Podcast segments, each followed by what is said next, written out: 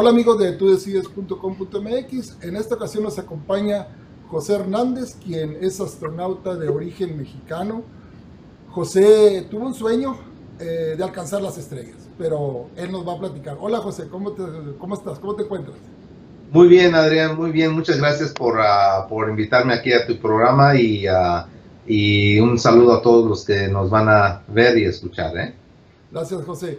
José, eh, cuéntanos, eh, eh, cuéntanos de tu niñez, una breve historia. ¿qué, ¿Dónde naciste? ¿Cómo, cómo, cómo fue tu niñez?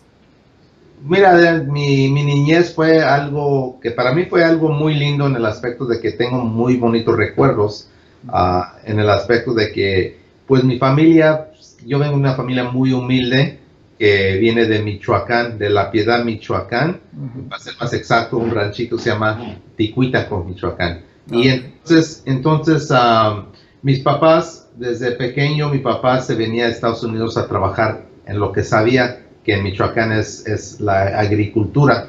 Entonces él venía a las cosechas acá en, en, uh, en California y seguía las cosechas desde el sur de California al centro de California y terminaba en el norte de California por nueve meses y se regresaba. Uh -huh.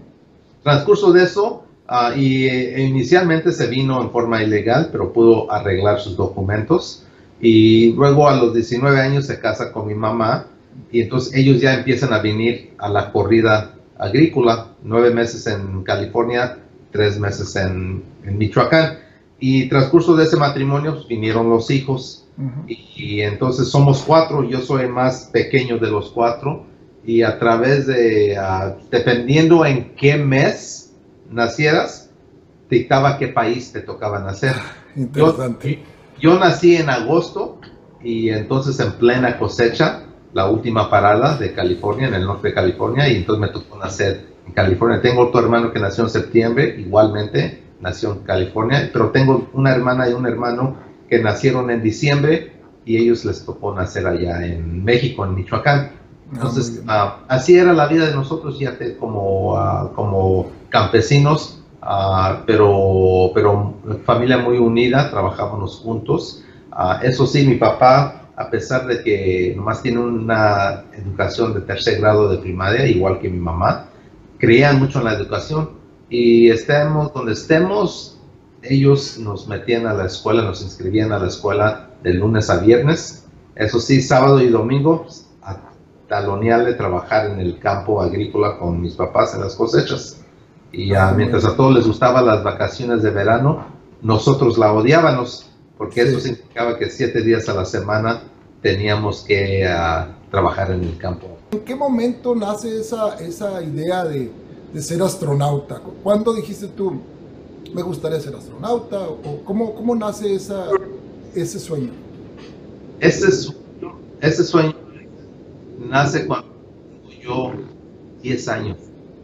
Uh, así es que está pasando en forma viva la última misión de la época de Apolo. Si recuerdan la época de Apolo, estaban los Estados Unidos a la luna. Y entonces, por esa razón, uh, pues lo estaban pasando en forma vivo la, en la televisión y si te puedes imaginar un niño de 10 años viendo una televisión tipo consola blanca y negra de tecnología de bulbo, sí. uh, teniendo una antena oreja de conejo para mejorar la recepción y entonces allí viendo el astronauta Gene Cernan caminando en la superficie de la luna. Entonces, al ver eso, también me salía y arriba veía hacia arriba y estaba la luna llena, entraba, miraba a Gene Cernan, el astronauta caminando en la luna, escuchaba al, al reportero, que aún recuerdo su nombre, Walter Cronkite, uh -huh. narrando la caminata. Entonces, al ver todo eso, pues me mesmericé, dije, de allí soy yo, yo quiero ser astronauta. Entonces, así es como nació el sueño.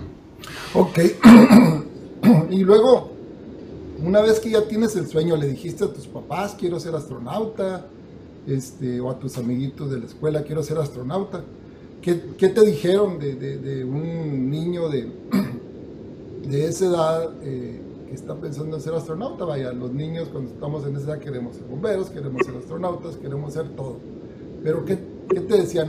¿Hubo alguien que te dijo, no, pues no vas a llegar o, o algo así? Mira, lo primero, lo primero que hice, lo mejor que pude haber hecho, Adrián, Sí. esa misma noche es compartir ese sueño con mis papás.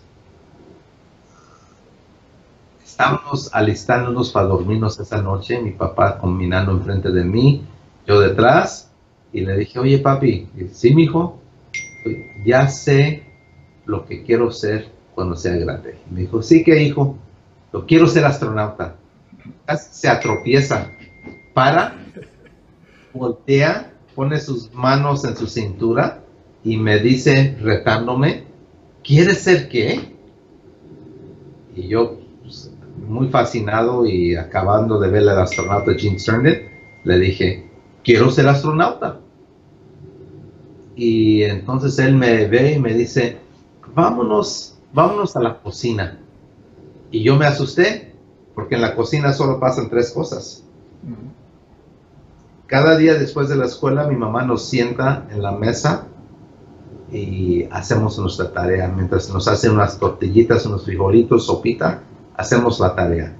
Segundo, nos sentamos y cenamos como familia. Tercero, allí es donde aplican la justicia cuando nos estamos mal. Y entonces, pero eh, los primeros dos ya estaban completos, ya habíamos hecho la tarea, ya habíamos cenado. Entonces, cuando me dijo, vamos a la cocina, dije, Dios mío, dije algo tan mal que me va a pegar o me va a regañar. Ujú. Ahí voy, entro, me siento en la misma silla donde hago mi tarea y me dice, a ver, ¿por qué quieres ser astronauta? Me hace justificarlo. Entonces yo, acabando de ver el programa de, del astronauta caminando en la luna, escuchando al reportero, pues, le digo, oye papá, es que yo no puedo creer que nosotros como humanos podemos mandar a un hombre a la luna un cuarto de millón de millas de lejos y regresarlo sano y salvo. Y yo quiero ser parte de eso. Y se me queda viendo y me dice, yo creo que sí puedes lograrlo. Entonces se me ponen bien grandes los ojos. Ujú. Dije, dije, pero si lo vas a lograr, tienes que seguir estos cinco ingredientes. Y te los voy a decir ahorita, dijo. Primero, define lo que quieres ser en la vida. Segundo, reconoce qué tan lejos estás. Tercero, crea un mapa, una ruta que te va a guiar. Cuarto, educación y preparación. No hay sustituto para una buena educación. Y quinto, el mismo esfuerzo que le pones en las cosechas del jitomate, del pepino, de la cereza, de la uva, apuntó a mis libros allí, allí en la mesa de la cocina. Lo pones aquí. Y cuando te recibas, lo pones en tu trabajo. Siempre entrega más de lo que la gente espera de ti. Dijo, mezclas todo eso y eso es la receta para triunfar en la vida. Y, Ok, y- y yo, y Adrián, yo le agregaría un sexto ingrediente, ¿Sí? es la perseverancia. Eh, estoy aquí para decirte que la NASA me rechazó no una, no dos, ni tres veces, sino once veces. Once. Once veces, no fue hasta la doceava vez. Entonces yo siempre le digo a los jóvenes que hay que no darnos por vencidos, hay que aprender de las fallas. Está bien fallar, no hay nada más a fallar, porque si no lo intentas, nunca vas a saber si lo vas a lograr o no. Pero hay que aprender, hay que aprender de esas fallas y perseverar y superarse y seguir adelante. Sí, claro. José, este, ¿cómo, cómo, cómo llegas a la NASA? Supongo, bueno, sabemos que eres ingeniero, estuviste, bueno, en, en la escuela hasta que terminaste tu ingeniería y, y todo ese camino, ¿siempre pensaste en ese objetivo de ser astronauta o hubo un momento en que dijiste, bueno, no voy a trabajar de ingeniero en alguna otra empresa o, o nunca se te quitó ese objetivo de la mente? No, lo que pasa es que, ah, que yo sabía que quería ser astronauta, pero antes de ser astronauta pues, hay que saber cuáles son los los requisitos. Y obviamente un requisito era, pues, tienes que tener una preparación técnica. Entonces yo escogí ingeniería como mi carrera. Sabía que tenía que tener mis estudios posgrado, entonces fui a, a agarrar mis estudios posgrado y sabía que tenías tenía que tener cinco años de experiencia de meter mi primer solicitud. Entonces es lo que yo hice a eso. Y cada vez que fallaba, yo trataba de ver cómo me puedo superar más, preparar más. Y entonces ah, yo veía que a los que seleccionaban, muchos eran pilotos. Entonces yo, yo me hice, convertí en un piloto, tomé lecciones, me hice piloto. Luego otro año miré que muchos eran buceadores. Yo me certifiqué a ser buceador. Entonces todo eso es, lo que yo trataba de hacer para superarme. Luego, luego ah, me di cuenta que la NASA y Rusia, Estados Unidos y Rusia firmaron un acuerdo para construir en el espacio lo que iba a ser la Estación Espacial Internacional.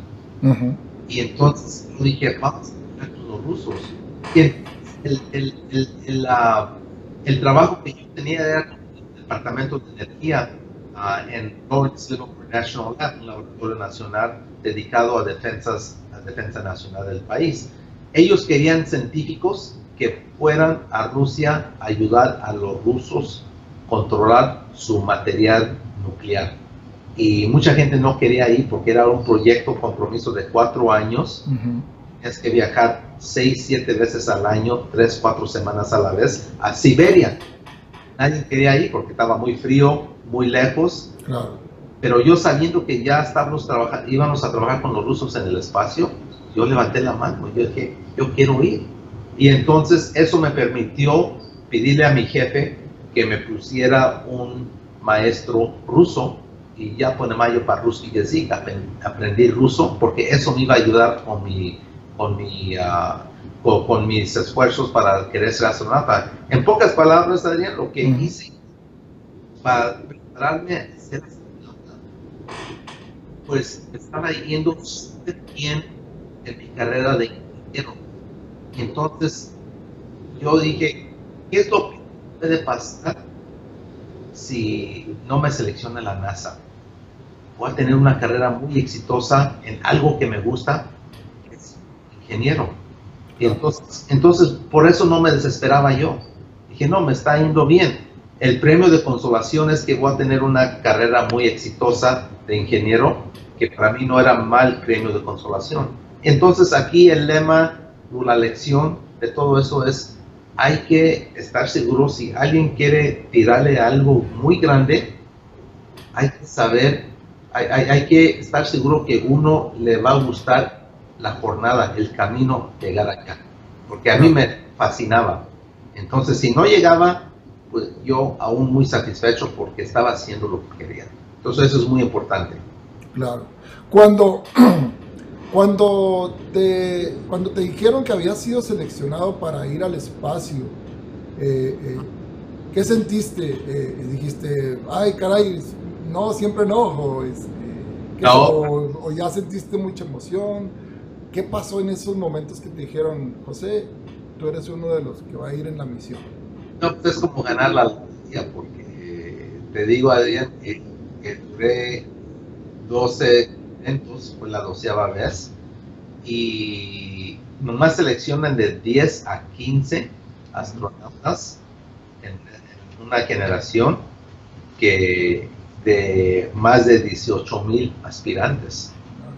Estaba muy difícil. Entonces, cuando finalmente me seleccionaron, yo contento porque dije, me saqué la lotería, porque hay mucha gente, muchísima gente capacitada para de 18 mil, ah, esos son los que tienen los requisitos mínimos. Entonces hay mucha gente muy, muy capacitada. Entonces yo entiendo por qué duré tanto, porque hay mucha gente muy, muy ah, cualificada, que, que, preparada, que puede hacer ese trabajo. Claro. Y cuando esto, esto nos, nos llama la atención, cuando ya estabas en el momento que te subiste al transbordador, digamos acá en términos de un automóvil, ¿no? Que te pusiste tus cinturones y ahora sí, cuenta regresiva. ¿Qué pasó por tu mente? ¿Qué sentiste? ¿Qué, qué? Compártenos esa experiencia estar ahí listos para ir al espacio. No, se, se pone uno medio melancólico, Adrián, porque en el aspecto de que tiene uno tiempo para reflexionar un poco allí, porque se mete uno adentro como unas tres horas antes del lanzamiento obviamente yo como ingeniero de vuelo, pues, haciendo muchas preparaciones con los equipos, los instrumentos de vuelo y todo, que tenemos que ah, estar seguros que están funcionando antes del lanzamiento. Y, uh, y, y, entonces uno se pone a pensar, y a pensar que hace 20 años yo estaba en el campo agrícola piscando pepino por 50 centavos la cubeta y ahora estoy aquí en el trasladador listo para irme al espacio. Eso es algo increíble, hasta se, me puso chinita la piel en, el aspecto de que de miedo no me dio nada de miedo, ¿eh? aunque peligroso, súper peligroso, pero por X razón eso no cruzaba ni por mi mente. Lo que para mí era llegar al espacio y tener esa bonita experiencia. Y luego, cuando, vi, cuando estabas en el espacio ya, bueno, traían su programa de, espacial y como dices, había que estar revisando los instrumentos y muy ocupado en todo eso, pero una vez que volteas por la ventana y ves, ves nuestro hogar, nuestra tierra, ¿qué viste? Sí, eso fue un momento muy impactante en el aspecto de que pues, cuando uno primeramente se quita el cinturón de seguridad, pues empiezas a flotar, ¿verdad? Entonces yo me empujo de la pared pues, hacia la ventana para, y hago mi mejor impersonación como Superman, flotando en la cabina para la ventana y luego ve uno la Tierra. Justamente estábamos volando sobre Norteamérica. Entonces se podía distinguir allí donde vives tú, Canadá, pero lo curioso que se me hacía es que aunque se podía distinguir Estados Unidos, no se podía distinguir dónde terminaba Canadá e iniciaba Estados Unidos. Y luego no se podía distinguir dónde terminaba Estados Unidos e iniciaba México. Y así por Centroamérica lo mismo. Y un momento de, un momento de ajá, de reflexión, que yo mismo me dije, wow, tuve que salir fuera de este mundo para llegar a la, realización que allá abajo somos solo uno. El concepto de fronteras es un concepto humano que está diseñado para dividirnos. Y qué triste. Desde arriba nos vemos como pues sí, mira qué, qué bonita reflexión, que tengas que salir de la tierra para que nos demos cuenta que, no hay divisiones. Vaya, pues bien, bien, bien interesante de haber sido y bien impactante eso que tuviste. Eh, para nuestros, en, nuestro portal, José, nos visitan muchos jóvenes eh, que están estudiando, muchos jóvenes que están ahorita teniendo sueños. Ahorita nos mencionabas eh, que tu padre te mencionó cinco puntos que para, para lograr esos objetivos. ¿Qué, ¿Qué, les dirías aparte a estos muchachos para que cumplan su sueño, ya sea que quieran ser astronautas o que quieran ser, eh, no sé, a lo mejor doctores o que tengan un sueño? ¿Qué, qué, qué les recomendarías tú desde tu experiencia para que, para que cumplan ese sueño que tienen ahora? Yo les diría que, que no tengan miedo de soñar en grande que hay que tirarle a lo grande y hay que esforzarse uno para lograrlo. Les diría que sigan esa receta de mis papás, que es muy simple, muy básica. Decidan lo que quieran hacer en la vida, reconocen qué tan lejos está, porque eso les permite hacer una ruta desde donde saben dónde están hasta donde quieran llegar. Prepárense y estudien, no hay sustituto para una buena educación universitaria, carrera, y échenle ganas, pongan ese esfuerzo.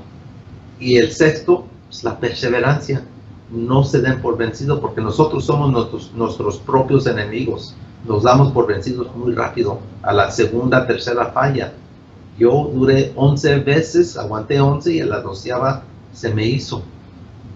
Y por fin les diría, si están interesados en esto, en la historia, en la dinámica, en cómo yo lo, lo hice, pues los invito a que lean mi libro. Se llama El cosechador de estrellas en español.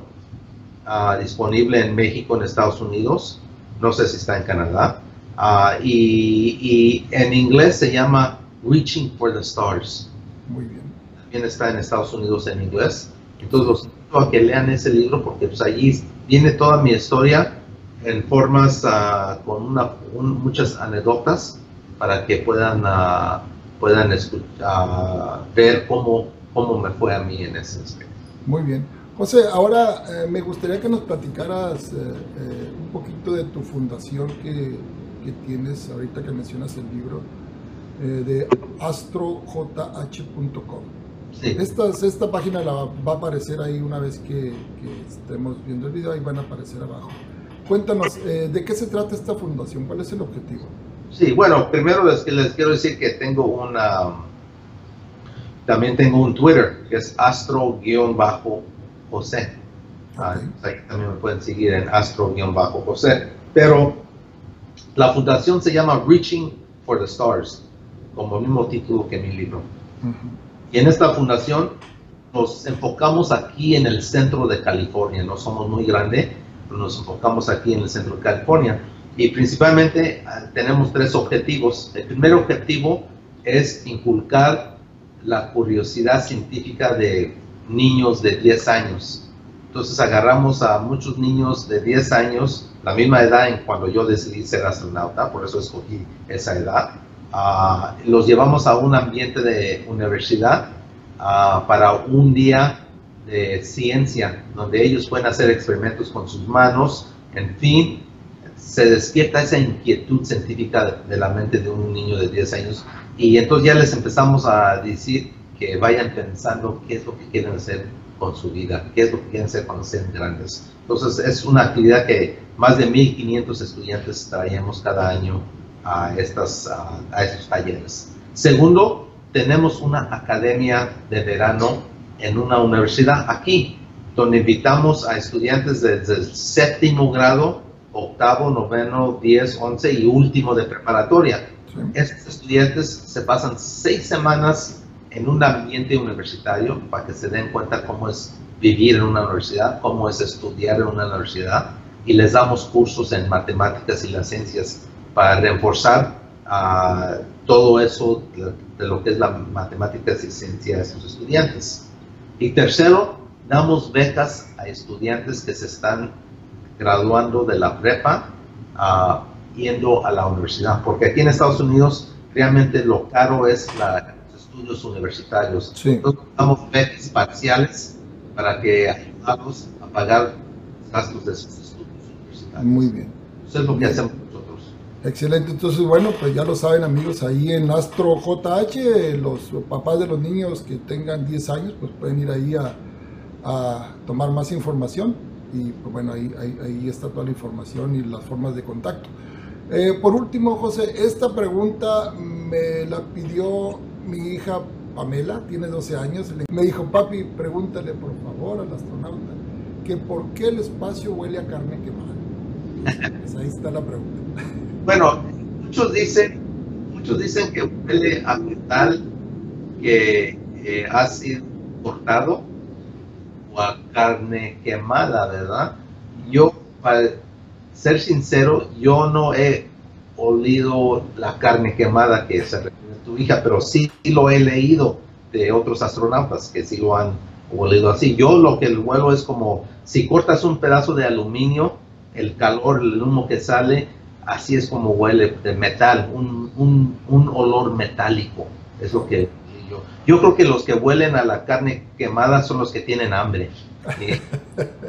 yo, obviamente yo no tenía hambre, entonces yo olí el, el metal ah, quemado, es lo que... Claro. y, y entonces, entonces ah, un, un- una, algo interesante, pero yo creo que tiene una, una explicación científica, según yo, ¿eh? Ah, mi explicación es muy, muy fácil. Los astronautas se meten a un compartimento. Nosotros les cerramos la puerta y entonces ellos ya se, se van de presión, de 14 de presión, se van a cero, ya están en lo vacío. Eso permite abrir la puerta de afuera, Ok. ya pueden salir. Entonces esa puerta queda abierta en las 7 horas que están afuera. Entonces eso quiere decir que la presión cambia adentro de ese compartimento. Allí hay mucho metal, obviamente, y pasa un fenómeno que se llama outgassing, que, que todo se, se, como es vacío, entonces los, lo que esté en la superficie de ese metal como que se está uh, deshaciendo. Sí, y entonces al cerrarlo de nuevo, cuando entran los astronautas, ya lo ponemos a presión y luego abrimos la puerta, entramos nosotros y es cuando nos da ese olor de alga. Ah, muy bien. Pues muy interesante. José, pues bueno, algo, algo más que quieras agregar para, para cerrar nuestra, nuestra charla.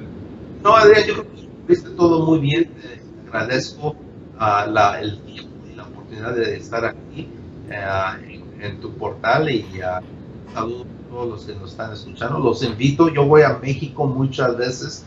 yo acabo de llegar de Los Cabos en la aldea digital, también en el Zócalo Estuvimos, uh, doy muchas conferencias, invito a nuestros paisanos que cuando me vean en su pueblo, que vengan a, a escuchar y ver la conferencia porque eh, estoy seguro que van a salir muy motivados uh, y van a poder alcanzar sus propias estrellas. Así es, claro.